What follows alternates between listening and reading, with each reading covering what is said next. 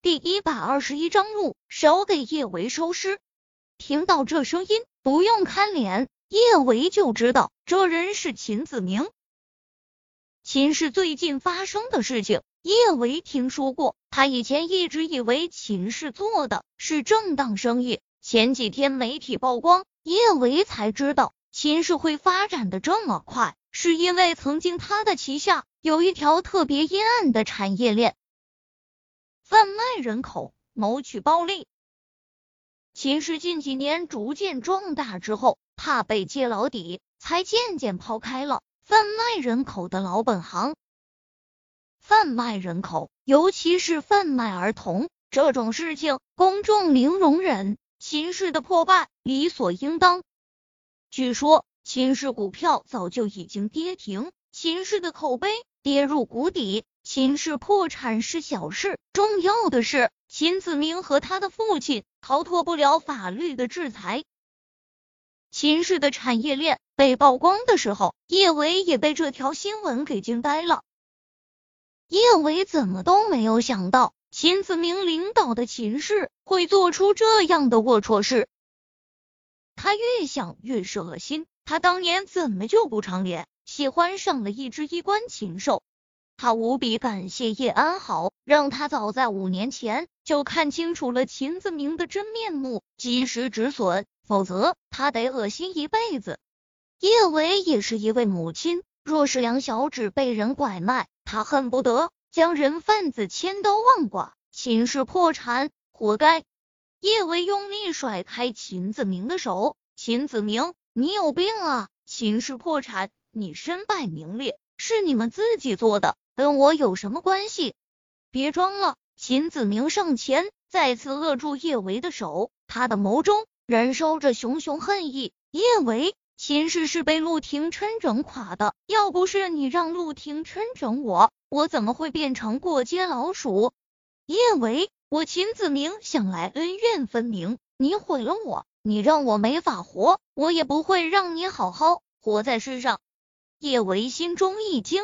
他没有想到秦家会这么惨，竟是出自陆廷琛的手笔。不过他不觉得陆廷琛有错，这些年毁在秦氏手中的无辜的孩子、妇女还什么？小舅舅这简直就是替天行道。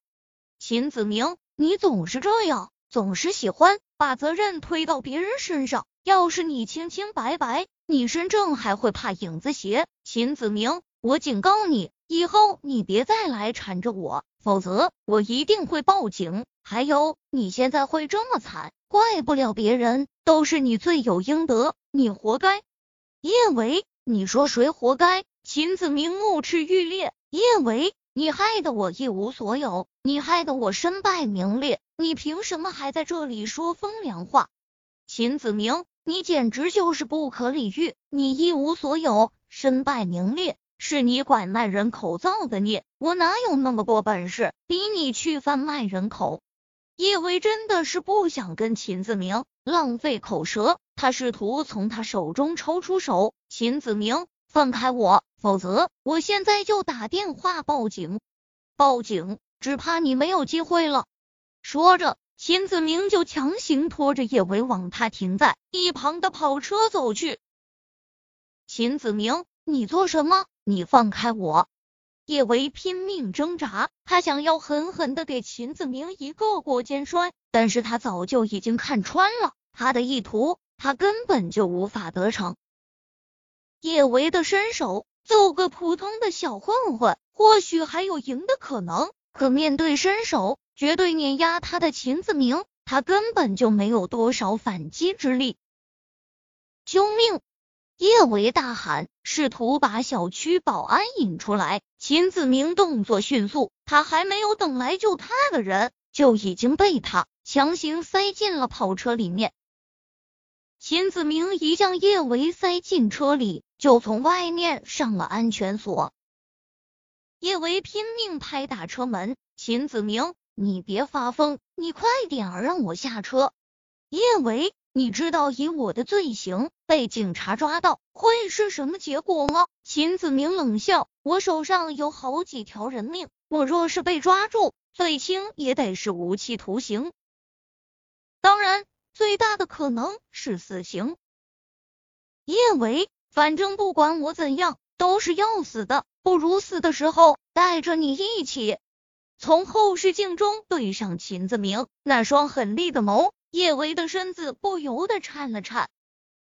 秦子明这不是在对他开玩笑，他是真的对他动了杀心。不，他不能死。梁小芷还那么小，叶少晨还没有醒来，他若是死了，他们该怎么办？有妈的孩子像块宝，没妈的孩子像根草。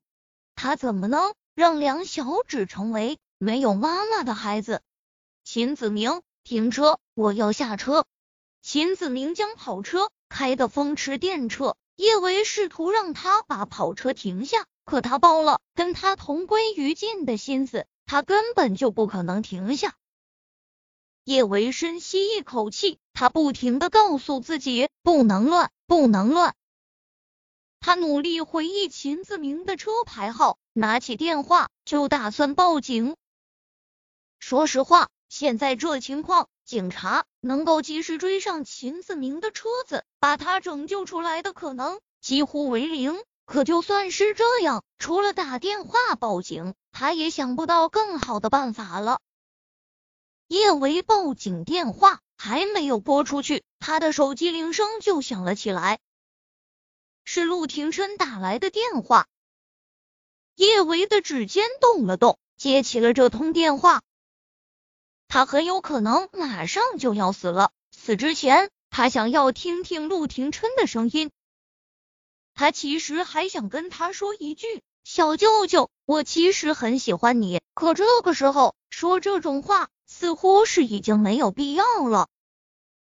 小舅舅，叶维，你现在在哪里？陆廷琛的声音总是淡漠冷静的，听上去一点儿都不温柔。但这一刻，听着他的声音，叶维却有一种想要泪流满面的冲动。叶维刚想说：“小舅舅，帮我告诉韩小胖，好好照顾小宝和小贝，如果可能。”你帮我照顾一下小陈。只是他这话还没有说出口，他手中的手机就被秦子明一把抢了过去。陆廷琛，你害我穷途末路，我就弄死你女人！你等着给叶维这个贱货收尸吧！说完这话，秦子明直接将叶维的手机扔出了窗外。秦子明，你别发疯，你快点放我下去！我要下去。叶维用力砸车门，如果能够砸开车门，跳车他也愿意。可问题是这跑车质量太好，车门他砸不开。秦子明沉沉冷笑：“叶维，别浪费力气了。你说我们怎么死比较好呢？不如摔死吧。嗯，最好粉身碎骨，死无全尸。”直到到了城郊南山后面的断崖，叶维才明白了。秦子明口中的摔死是什么意思？他要开车带他一起冲下断崖。